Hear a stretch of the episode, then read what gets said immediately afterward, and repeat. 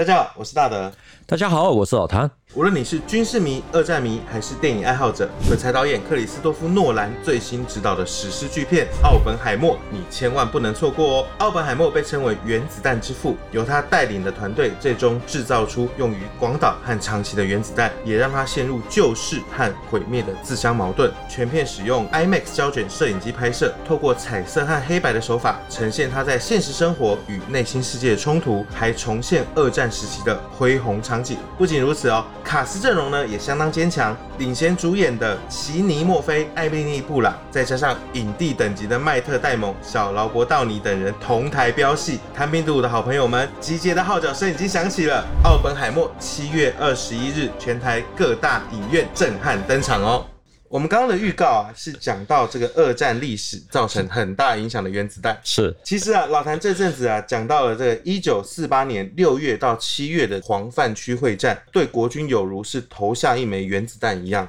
没有错，因为这个华野突然变得可以大兵团的去作战了。老谭也跟我们连续说了三集，这一集呢，应该是要进入到地球殿了吗？我们要讲的地球殿哈，其实是我上礼拜已经准备好了，嗯、可是呢，这个礼拜天呢，突然之间就决定说我们再加码一集。嗯，那因为最主要是啊，国共之间的豫东战役呢，它其实是非常的扣人心弦。那黄百韬呢，他是在七月六日啊，做了最后的准备啊，就是在上午九点，在司令部召集。干部会议，对着副军长顾宏洋，还有参谋长李世进啊，他们这些宣布说，我要亲自带领两个步兵营出击。他还指定的由整二十五师一零八旅的李景春团长指挥两个步兵营，然后就出了地球殿的北门，一路的冲杀，扩大了阵地。那这一段战斗呢，只是整二十五师在地球殿战役的一部分，因为在稍早之前呢，整二十五师他们在田花园还有王老吉啊这两个外围的村寨。也与华野缠斗，特别是王老吉，在七月五日，二十五师四十旅三二四团逐屋抵抗，最后呢，重伤的团长张劝进还有少数人突围到地球点，可是呢，却还有一个连，号称是模范三连，与他们交手的华野一中一师呢，对他们印象非常的深刻。后来还提到这个连呢，七月五日的白天在马口进攻，一个完整的点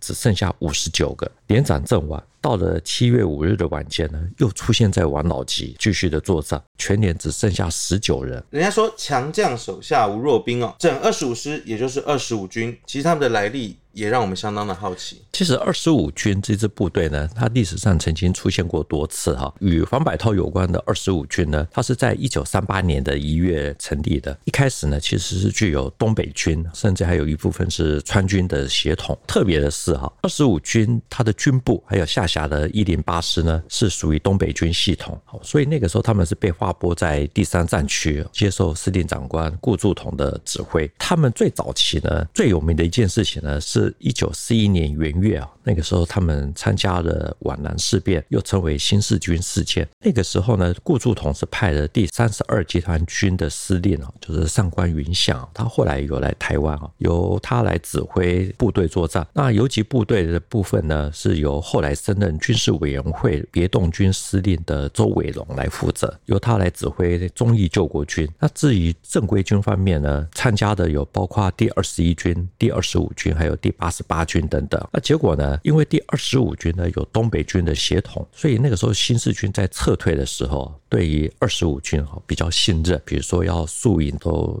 尽量的挨着第二十五军的驻地，认为比较不会被偷袭，安全一点。所以这个说法呢，这样子的讲法到底是谁提出来的？这个说法呢，是我们前面刚提到哈，就是黄百韬那个时候在一九四八年七月六日啊开会宣布说我要带两个步兵营出击啊。那在场的参谋长李世进在他的回忆录《八十之处》这本书里面说的。那那个时候呢，他是第二十五军一零八师第六四四团的上校团长。根据李世进的说法呢，他那个团呢设下了口袋，最后生俘了新四军的军长叶挺。还有两千多人。那皖南事变之后呢，新四军的番号就被国民政府给撤销。可是呢，刘少奇啊立刻提议说要在苏北啊成立新的军部，用陈毅啊来代理新军长啊，也获得毛泽东的支持。那后来呢，粟裕出任新四军第一师的师长。抗战胜利以后，没有到东北去的新四军，就随着陈毅还有粟裕啊，就在江苏啊、山东啊、河南啊这一带跟着国军这边打来打去，后来就变成了华东野战军。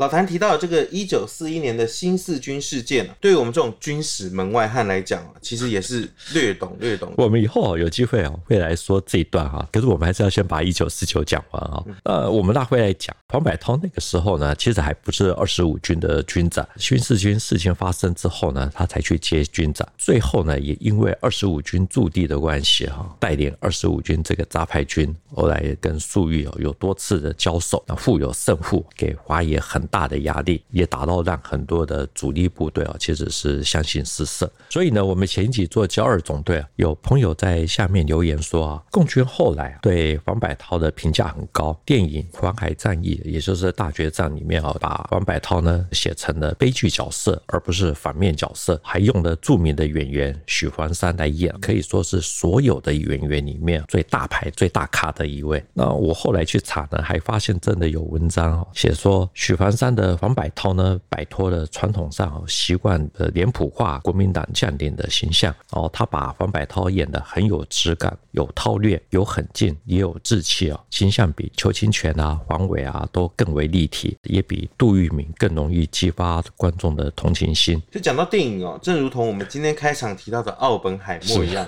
一定要看哦。其实呢，老谭其实也是在铺之后的梗，我们呢把这段历史拉长拉宽，就会发现，其实那段历。史哦，远比我们所想象的还要精彩哦，包括里面的角色人物啊，他的性格啊等等的，都是可以拿出来讨论的。是在这些恩怨中哦，有一些是英雄惜英雄啊，或者是说彼此成为了作战对战的这个可敬的对手。那么呢，黄百韬是如何跟二十五军是扯上关系的？我们知道黄百韬他是出生在天津的广东人啊，因为他祖籍是广东梅县。那他是从小兵做起啊，后来过水啊，就是念呃江苏军官教育团啊。那因为表现不错，所以一路的爬升啊，到了一九三六年呢，被送到陆军大学特别班啊。结业以后呢，转任第三战区，在司令长官顾祝同的下面啊，做起了中将参谋长。第三战区呢，那个时候有一支部队，就是第二十五师，军纪很差，差到什么地步呢？顾祝同呢打电话骂军长，说你是率兽而食人，所以呢要黄百韬呢去整顿。率兽而食人，这不就出自于《孟子》这本古籍里面的吗？你以前书念的还不错，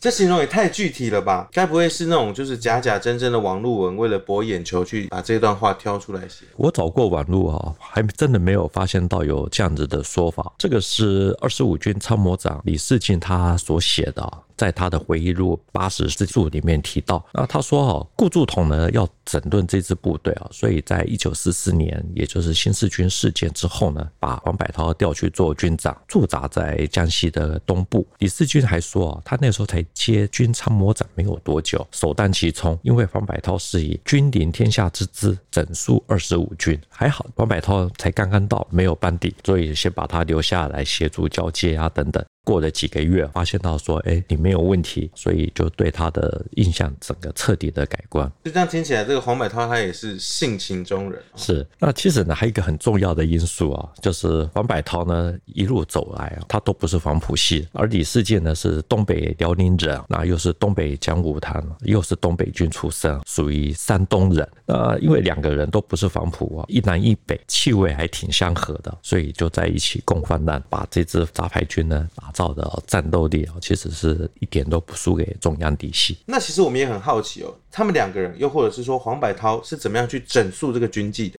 黄百韬到任以后啊，他为了战备行军哦，亲手撰写一本《行军须知》哈，而且还严格的要求四不运动：不扰民、不固夫、不强买。不强借，慢慢的把这支杂牌军呢带出了一些成绩。到了抗战胜利以后呢，二十五军奉派哈到江苏的扬州，在苏中开始跟新四军开始作战，然后双方就一直缠斗，到山东啊、河南啊等等，成为新四军蜕变为华东野战军的一个非常难打的对手。老谭在前面呢介绍了黄百韬是怎么样进入第二十五军的，也就是整二十五师啊。然后呢，我们会发现这支部队啊，在一九四一年就就跟新四军有些剪不断理还乱的一些恩怨情仇了。那大家一定也会很想要赶快知道说，整二十五师在地球店战役，特别是田花园跟王老吉这边呢，是怎么样与华野缠斗的？我们先说王老吉好了，因为他其实是比较特别的。根据黄百韬《三将纪念集》啊这本书的说法，在七月一日，黄百韬他的四路大军向西推进。七月二日呢，中央纵队呢从地球店向西继续的推推进，由整二十五师第一零八旅三二四团来主攻。那很快的呢，就占领了大概一百多户人家的村寨，由三二四团就负责防守。那我们看地图就知道，王老吉他是位在地球殿的西面，是要去搭救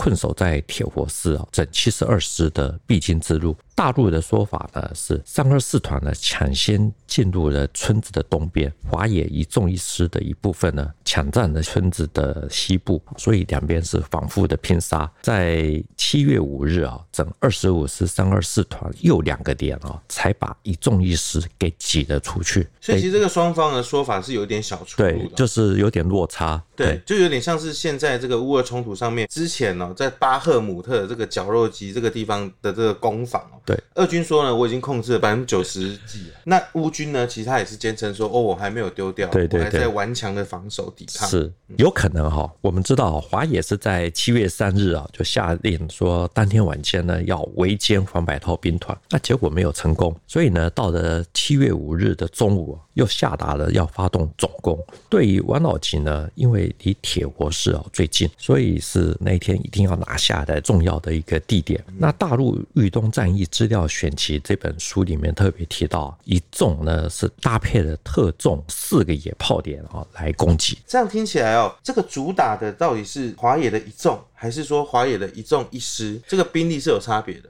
即使是华野一纵，但是是由一纵一师来负责，而且另外动用了二师还有三师，总共是七个团。那大陆的睢县文史啊，它里面特别提到，就是那个时候是由第一团的团长素雅来负责指挥。这样听起来，七个团就变成是七打一啊，因为我们知道说这个攻击方啊，通常他的兵力是守方的三倍，对对对，你要你要付出这么多，可是七比一这样的比例看起来应该就是要势在必得。就是看起来有七个团哦，好像是说。有两个师的兵力啊，其实是没有那么多，主要是因为啊，豫东会战呢是从六月十七日开始打，打到现在呢，其实华野已经有很多的减员啊，因为有作战伤亡啊，还有天气酷热哦，中暑生病什么的的，所以一纵一师呢，在稍早之前，他们在打龙王殿欧寿年兵团的时候，就已经打到说，师部的通信员啊、炊事员啊、卫生兵啊、青山人员，通通都给我上阵，这样呢凑出了一个营的兵力来去打欧寿年兵团。那所以呢，负责主攻王老吉的一纵一师啊，那个时候的师长呢叫做廖正国，他就说第三师第七团呢也归他们指挥。那这位团长他的下面呢只有几个有炮无弹的炮兵，还有十七名的士兵，所以我们就可以想见，说七个团的兵力啊加一加，其实大概就算有多有少，顶多也就是两到三个。虽然呢，老谭说这不是七打一哦，不过这边我们知道它就是平原地形哦，是，所以其实它是无险可。可守的，所以这个整二十五师三二四团呢，他们的这个受到这个压力其实还是蛮大的。对，其实呢，对两边来讲哦，都一样哦。平原地区哦，你不好守也不好攻，主要是啊，因为地形开阔，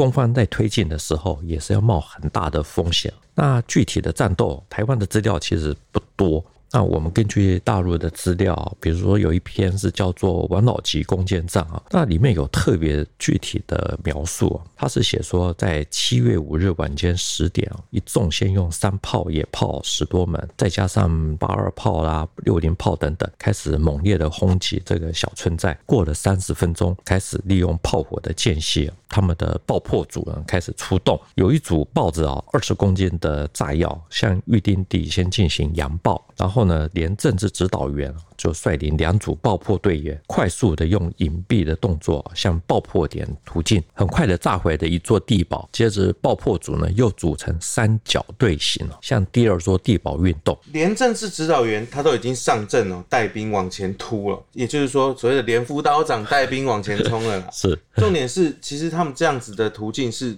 都没有被打中嘛？其实哈，主要是利用烟雾。前面炮击三十分钟啊，其实我们可以想见，整个阵地一定都是硝烟还有尘土遮蔽了前面的视线。那再加上呢，洋炮会产生大量的烟雾，和守军看不见，只能盲射。那甚至也是停止射击啊。这个时候，你只要快速接近就可以了。哦，原来是这样，不然他们进攻其实也要付出很大的代价。那当然还是会有人被打中。对，嗯哼。那我们看这些回忆文呢，会发现啊，华野一。中他的火力哦，其实那个时候很明显的比黄百韬的整二十五师哦还要好。比如说像是他们爆破后，还用汤姆式冲锋枪来巩固阵地。就三二四团哦，其实他们防守的这一边哦，看到阵地外围有大爆炸的时候，应该知道敌军已经突进来了。是，那他们是怎么去阻止他们的？他们是用六零炮还有这些破炮来进行九十度的仰角射击，然后把这两处地堡附近的屋子啊都打掉，阻止说爆破组后面的突击组来推进。所以我们知道，夷平这个清空射界之后，他们对他们这些机枪手来讲，这样子守军的布防来说会比较好。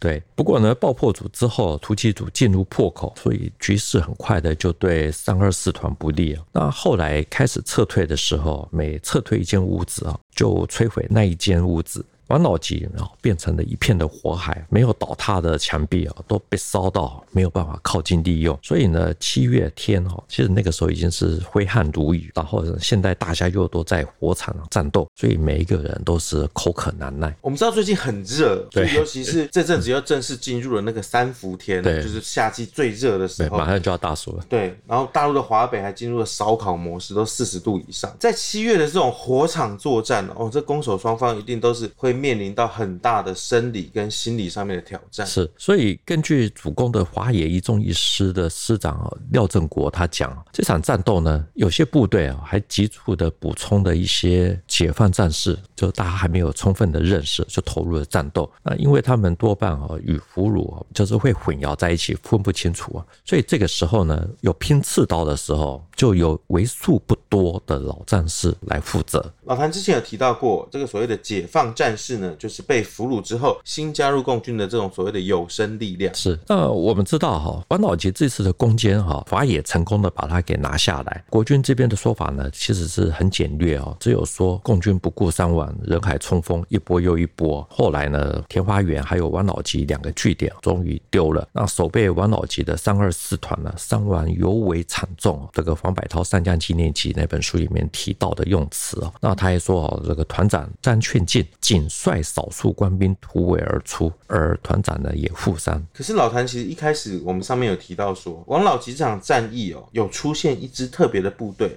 哦，模范三连。那这是怎么回事呢？这是大陆王老吉攻坚战哦这篇文章里面说的，他们还特别的介绍这个点啊。他说七月五日白天呢，这个连呢是在马口进攻，一个完整的连呢打到只剩下五十九人，连长阵亡啊，到了五。五日的晚间呢，这个连呢又出现在王老吉，经过一纵一师炮击一整个晚上，副连长也阵亡。然后呢，全连只剩下十九人，最后是守在小圈子。然后呢，这个模范三连呢，再加上一个重机枪排二十四人，合起来是四十三人，怎么样都是不愿意放下武器，一直到了天亮才被解决掉。这样听起来，这个连也太猛了吧？华野怎么会知道他们的这个故事，还把它特别都写在书里面记录下来？我猜是他们是负责断后，因为在撤退的时候一定要有人奉命要留下来掩护。他们到了天亮以后，任务达成，那有些人呢，最终还是放下武器。我觉得，如果以美军的标准，其实是已经算是英雄了。那他们在放下武器以后呢，也说明了前一天他们的战斗情形，所以才会被记录下来。所以这些记录呢，我们也只能透过大陆的资料来看到。那总之呢，综合两边的资料，我们几乎可以确定，三二四团有两个连了，大部分其实都在王老吉这边战死，只有少部分被俘啊。那团长还有少部分官兵突围进入了地球店，那我们也才会知道说，国军过去我们看资料都是说王老吉是在七月五日啊被攻陷，那大陆却说七月六日天亮后才占点，所以两边有一天的落差。主要的原因就是说。有模范三点在那边死守。这样子我们就明白了，在这个电影里面呢，还特别找许环山这么大咖的演员来饰演黄百韬，也就证明了整二十五师这个杂牌军能打成这样，其实是非常尽力而且勇猛的。你又在借一些打你的电影广告？哎，记得去看电影哦，《奥本海默》。我们回到战场上，这个惨烈的这个王老吉哦，七月五日的深夜，整个村庄呢只剩下没有倒塌的这个断垣残壁，再加上一片的火海，国共两军呢在这边。反复的拼杀，老谭的地丘店战斗其实已经说过了。第三快速纵队杨桥，交二总队陈刚，是再加上现在这个整二十五师一零八旅三二四团的王老吉，还有一个田花园的这个战斗过程又是如何呢？这一段呢，我要先说啊，因为我资料有限，很多地方其实是搞不清楚啊。那我们先看一下《黄百韬上将纪念集》这本书啊，它里面提到，七月一日，四路向西推进，整二十五师第四十旅呢是右侧支队，因为。龙丸殿战斗结束，华野的主力东移，所以王百韬呢，他就下令四十旅呢转到天花园这一带。到了七月四日晚间呢，华野专系啊，把天花园还有王老吉这些外围的村寨啊开始切割，准备要各个击破。到了五日，分别由东北、东南两个方向开始进行前行攻势，天花园终于被攻破。老谭刚刚讲的有些疑惑，这段资讯有出了什么问题？其实我们如果看七月五日中午十二点发出的华东野战军围歼敌二十五师的部署命令了。其实看这个命令呢，是看不到“田花园”三个字啊。可是呢，台湾的资料呢又明确的说，田花园是在七月五日丢掉。那叶飞的文章呢，也只有提到说七月六日啊，一纵攻下的王老吉，全军守敌啊，三二四团还有另外两个连，其他各纵队各有进展啊，也是没有提到田花园。所以这样听起来就其实蛮奇怪的哦。对，感觉就莫名其妙的在历史中消失了。对，那大陆有一本哦，战场上的蒲公英哦，这本。书对这段的公案呢，它是从伞兵的角度哦提出了一些解释哦，其实是有一点小复杂，就有兴趣的可以自己找来看一看。那作者呢还引述了就是后来担任解放军国防大学副校长袁俊的文章，还说防守的是整二十五师四十旅一一八团。那很恰巧哈，因为袁俊的这篇。忆田花园战斗，我手上刚好有这一篇，后来查了一下，却看不到一一八团这几个字，只有提到说防守的是四十旅的某一个团。连华野都没有搞清楚这个对手的部队番号，其实是相当罕见的哦。是，果然是这个迷上加迷。所以我们就不要再纠结这一段啊，我们直接回到战场。那根据袁卷的这篇文章呢，他说田华远呢也是一个大概一百多户人家的村寨啊。战斗的时间呢，主要是在七月三日的深夜啊。四纵十二师呢是动用了三五、三六两个团，利用黑夜来攻击。所以，我们这个谜团的部分呢，如果有知道的观众朋友、听众朋友们，欢迎来给我们留言哦，顺便帮大家补充一下。是，如果有的话，就非常的谢谢啊。总之呢，根据严峻的说法，天花园它有三道的攻势，第一道呢是壕沟，第二道是土墙啊，第三道就是利用村寨内部的房屋啊做成核心攻势。那在平原地区要，要进行野战攻坚呢，其实是相当艰巨哦。所以他们的友军呢打了多次都没有奏效，而且伤亡很大。那他们打到凌晨三点，接到命令说无论如何一定要在七月四日天亮前拿下来。这个时候呢，守备部队呢可能因为前面已经挡住了多次的进攻，现在已经要接近拂晓，说华野可能会停止进攻。可是呢，没想到这个时候严峻他们把所有手上可以用的火炮全部集中起来。另外呢，请求师团炮兵连、纵队炮兵营给予火力支援，一次奇袭以后，摧毁了天花园北面的战壕，然后呢，一个步兵点啊立刻冲了进去，作为预备队的另外一个步兵点呢也很快的跟进，接着就从西北面。东北面啊，通通都陆续的突破。这样听起来，这个华野的炮兵蛮多的哦。袁俊他的回忆文章，他还提到史大林说过，炮兵是战争之神。那个时候，华野的炮兵呢，其实还很弱小。成立没有多久，虽然如此啊，只是神童，可是也展现了一定的神威。这个华野的炮兵变成了神童哦，其实这让我想到，就跟之前提到的许昌、洛阳、开封啊这些地方丢失，是不是就有着千丝万缕的关系啊？那对于他们的这个对手，他又是怎么样描述的呢？袁俊说哦，虽然已经占领的田花园多数的阵地哈，可是呢，整个的推进过程都还很艰困啊。他甚至还讲黄百韬的部队很顽固，战斗力也比较强，士兵呢大部分都是广东人。他说我们喊话，他们听不懂，他们叽里哇啦的，我们也听不懂，所以两边只能用冲锋枪、手榴弹来对话，逐屋争夺。打到了天亮，总共歼灭了八百多人。这样听下来啊，觉得好像七月三日晚间攻打田花园，七月四日把田花园夺下的这个可能性稍微高一点。是会不会是黄百韬兵团他们在失守之后又有曾经夺回来过，所以才会有七月五号又丢失的可能性？其实也有可能哈，但因为老实讲，我真的也不清楚，所以。有知道的朋友，真的非常的欢迎在下面留言告诉我们。所以有这个大概就是整二十五师哦，或者是二十五军的这个谜团。不管怎么样讲，黄百韬部队的这个战斗力应该算是训练的还不错，所以也才会让这个大陆他们重新拍摄这个电影，把它演得更加这个戏剧性一点。的确如此啊，我觉得其实，在战场上的较劲啊，你会不会打，或者说你有没有全力以赴啊，其实除了天知地知之外啊，自己知道，对手也一定。都知道，甚至还会帮你记录下来，就如同这个地球殿战役哦，是很多的细节是由华野去记录下来的。这才让我们现在才可以看到说二十五军的勇猛。那我们其实也很好奇，说这二十五军之后又如何？因为我们这一集的时间也快到了，所以我们简单的引用黄百韬他在一九四四年啊担任二十五军军长他的训词啊，其实我们就可以知道说为什么二十五军呢后来可以这么的能打。比如说它里面有提到，就是说要多演练哦渡河作战，因为将来反攻的地区哦是在长江下游，湖泊啊河流多。要多练习夜间战斗，还有行军目标要以每天哈五十公里为目标。他说呢，为什么现在要提高战斗力？因为现在日军哦，在中国的部队呢，跟我们相比啊，数量相差了将近二十倍。可是每一次战役啊，都没办法击溃敌军，就算有机会啊，也没办法做到，实在是最大的遗憾。那如果这样子呢，就算被列为四强哦，你的国际地位提高了，却没有跟别国媲美的部队的实力、军队的实力。那是最危险也不过的事。果然是一个有韬略的将领哦，有在看到未来之后的发展，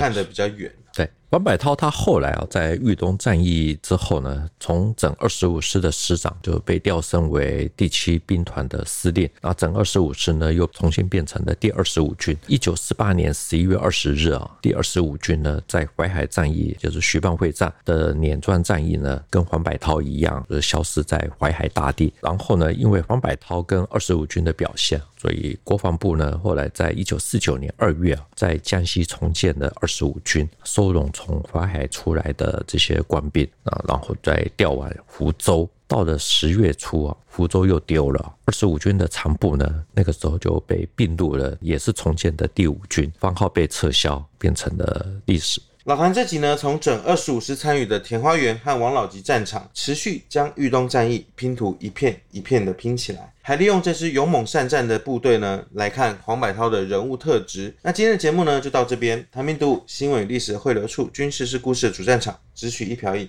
结合军事、历史跟人文的节目，除了在 YouTube 上面可以给我们观看，欢迎大家在底下给我们留言，还有五颗星的评价，也能用 Podcast 收听哦。欢迎听众到 Apple Podcast 给我们留言和五颗星的评价。再次谢谢老谭，谢谢大家，我们下礼拜见喽，拜拜，拜拜。